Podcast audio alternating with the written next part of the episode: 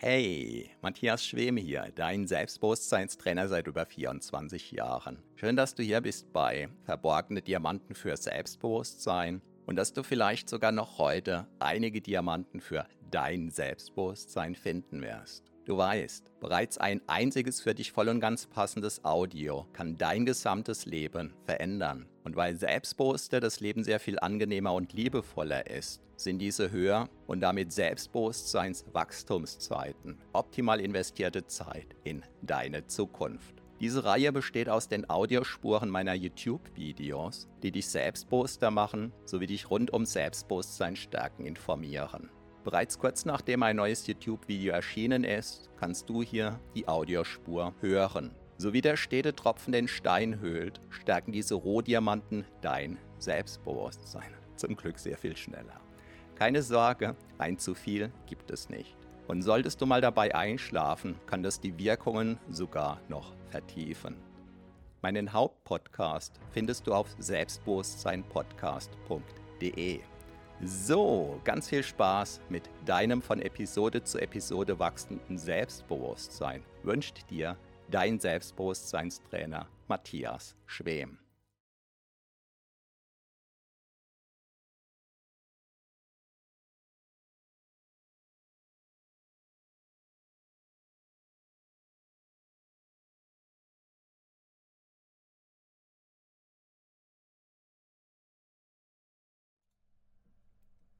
Umgang mit Kritik. Hallo und herzlich willkommen. Mein Name ist Matthias Schwem und ich bin Selbstbewusstseinstrainer seit 1997. Was mir in meinen Live-Selbstbewusstseinstrainings vor Ort ganz oft begegnet, das ist einfach die Frage oder ja, die, die Frage, wie man mit Kritik umgehen sollte und oder die Bitte nach einer Technik, sodass Kritik einem nicht so auf den Pelz brennt. In letzterem da steckt sozusagen der Glaubenssatz drin, Kritik schmerzt. Und das ist sicherlich eine mögliche Wirkung von Kritik. Wobei es ist natürlich nicht so, dass die Kritik per se schmerzt, sondern letzten Endes das, was man im eigenen Kopf daraus macht. Aber die vereinfachte Gleichung, die lautet sicherlich, Kritik kann schmerzen.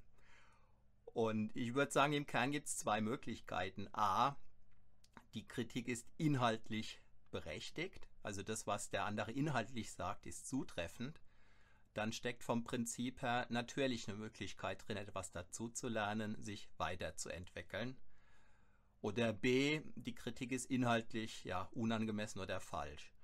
Das ist die eine Ebene, die Inhaltsebene. Und jenseits der Inhaltsebene gibt es die Wirkebene, die eine gewisse Schnittmenge mit dem Inhalt hat, die aber per se eine andere Ebene ist. Also wenn dich zum Beispiel jemand anschaut und selbst wenn er zu dir sagt, er finde dich nett, aber er sagt das zum Beispiel so, du bist nett, ja, dann ist inhaltlich klar, äh, was der andere meint, aber wahrscheinlich wirst du verdutzt zusammenzucken, aus ganz naheliegenden Gründen.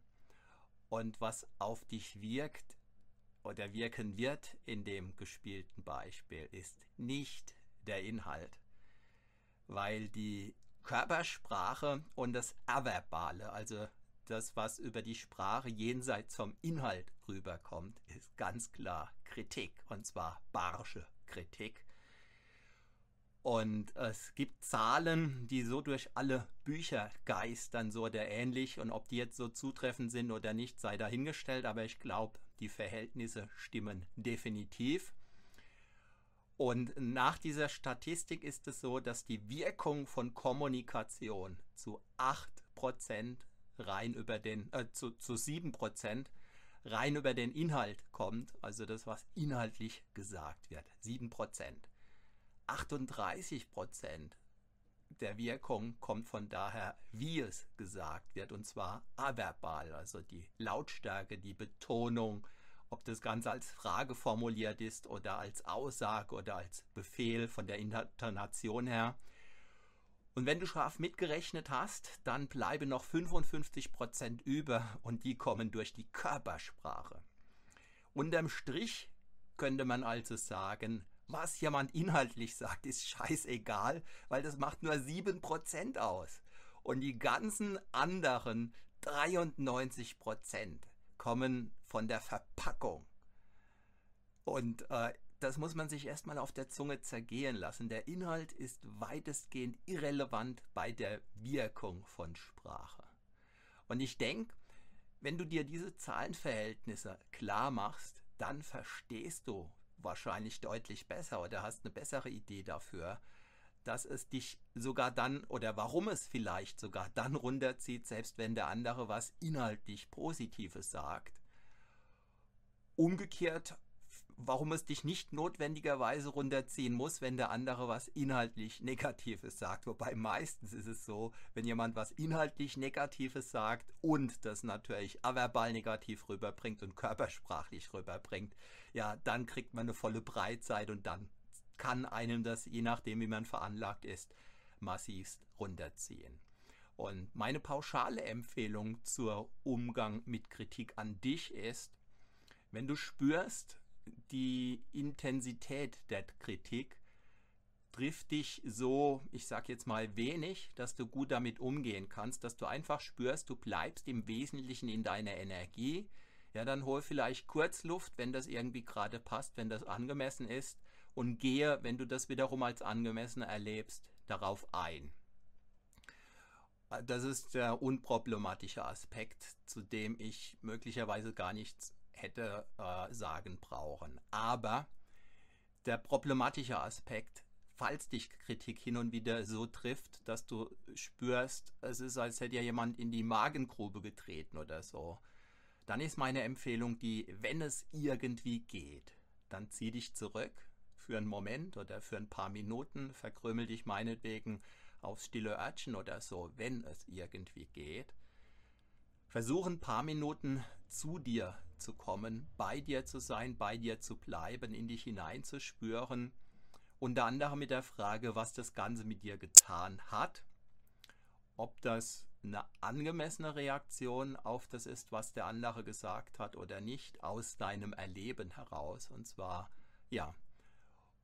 Und versuch davon zu trennen, was der andere inhaltlich gesagt hat. Und natürlich, so erlebe ich es oder so würde ich sagen, es zählt die Gesamtwirkung mit einer Tendenz vielleicht zum Inhalt.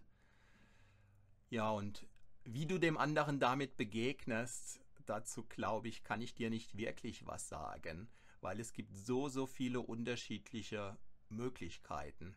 Ja, ein Hinweis vielleicht. Wenn du spürst, eine gewisse Art von Kritik macht dich immer wieder nieder und du hast schon dieses probiert und jenes, dann kann es natürlich Sinn machen und im Regelfall ist es wahrscheinlich sehr wertvoll, wenn du da eine Etage tiefer bohrst oder eine Etage tiefer bohren lässt. Ich spreche jetzt an auf ein Coaching. Denn wenn du Dinge schon x-mal selbst probiert hast und es hatte keine Wirkung, dann ist die Wahrscheinlichkeit, dass es beim x plus ersten Male plötzlich anders ist, wahrscheinlich nah bei null. Und da Kritik ein ich sag mal, Lebensbaustein ist, deinem ungeplantermaßen immer wieder begegnet, kann es wertvoll sein, wenn du da einfach für dich der Gestalt sorgst, dass du dir vielleicht ein professionelles Coaching angedeihen lässt. Vielleicht hilft dir auch eine Selbsthypnose gut, ein Hörbuch, was im Handel ist, vielleicht auch eins, was du auf meiner Internetseite oder hier auf YouTube findest. Ähm, ich würde sagen, da gilt erstmal der Satz, probieren geht über studieren und verlass dich da auf deine Intuition, wenn 80% der äh, Videoschauer das cool finden oder gut, dann muss das nicht automatisch bedeuten, dass es dir hilft. Oder umgekehrt äh, gilt sinngemäß dasselbe. Und ich denke, das entscheidende Kriterium ist nicht, wie andere diese Selbsthypnose bewerten, sondern wie einfach du sie nach mehrfacher Wiederholung erlebst. Und wenn, wenn du spürst, es stärkt dich, ja, dann kann es dir egal sein, wie die, andere, wie die Meinung der anderen ist. Und wenn die anderen das cool finden, das toll finden und du merkst, diese, diese Selbsthypnose hat auf dich keine ja, spürbare Wirkung, ja, und dann hat sie eben auf dich keine spürbare Wirkung. Jetzt interessiert mich mal, wie du so tendenziell mit Kritik umgehst. Bist du eher derjenige, der verstummt? Bist du derjenige, der volles Rohr zurückschießt? Hast du ganz andere Strategien? Schreib es mir gerne unter dieses Video. Ich bin sehr gespannt. Ja, das war's für heute. Ich bedanke mich recht herzlich für deine Aufmerksamkeit. Zeig mir bitte mit einem Daumen hoch, wenn dir dieses Video den ein oder anderen Impuls geben konnte. Schau unbedingt mal in die Infobox unter dem Video, da habe ich was für dich versteckt. Ich freue mich, wenn du auch morgen wieder mit am Start bist. Mein Name ist Matthias Schwem.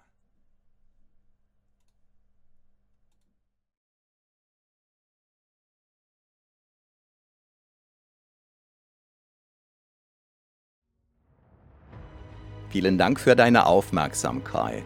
Das war eine Folge von Verborgene Diamanten für Selbstbewusstsein mit Matthias Schwem, dem Pionier in Sachen Selbstbewusstsein stärken seit über 24 Jahren. Abonniere auch meinen Hauptpodcast jetzt gleich auf selbstbewusstseinpodcast.de. Denn je stärker dein Selbstbewusstsein, desto stärker und erfüllter ist dein Leben. Selbstbewusstseinpodcast.de